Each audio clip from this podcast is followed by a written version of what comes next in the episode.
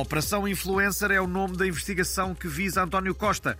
A presidente da Associação Portuguesa de Influencers e Sunsets e Rooftops, Rita Pereira, já manifestou o seu desagrado. É assim, malta, não confundam influências com influencers, ok? Que saibam, António Costa não fazia tráfico de influencers. Não andava pelo casal ventoso a vender 100 gramas de pipoca mais doce ou 50 de Madalena Becassis, ok? Nem sequer é viciado em abacate. Nem faz unboxing de presentes de empresários, pois não? Então não lhe chamam influencer, ok? Hashtag inconstitucional, hashtag vamos lá ver.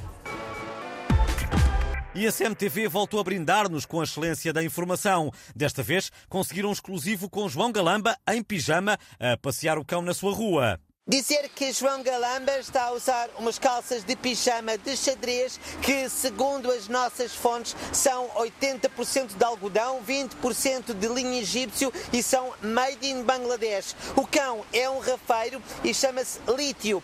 E eu vou tentar obter mais informação relevante para os nossos telespectadores. A senhora futuro ex-ministro já tomou um pequeno almoço? Foi com quê?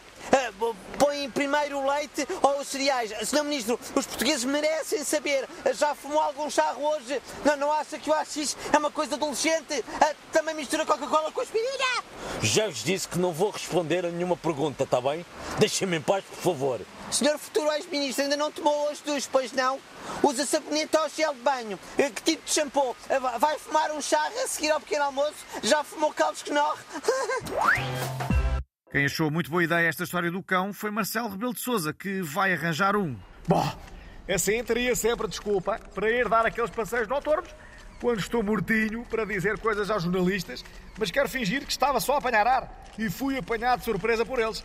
É isso, vou arranjar um bobé. Bom. Um dos detidos na semana passada foi Diogo Lacerda Machado, que os mídias estão sempre a apresentar como o melhor amigo de António Costa, como se os dois tivessem 15 anos e estivessem na fase dos BFFs.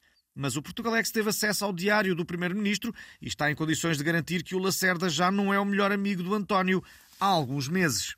No diário, vamos lá ver.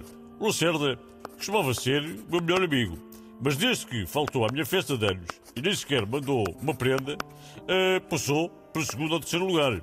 E de por cima não gosta de jogar a bola. Agora, o meu BFF é o Vitor Scalha que é voia das charolas. Vamos lá ver. Entretanto, o Vítor Scária já veio dizer que os 75.800 euros encontrados no seu gabinete não resultaram de nada ilegal. A minha mulher pediu-me para comprar uma garrafa de azeite e um pão de massa-mãe uh, de uma padaria moderna. Foi só isso. Espero que agora me deixem em paz. Portugalex pergunta: acha que em vez de Operação Influencer, a investigação que envolve António Costa devia chamar-se Operação Vamos lá ver?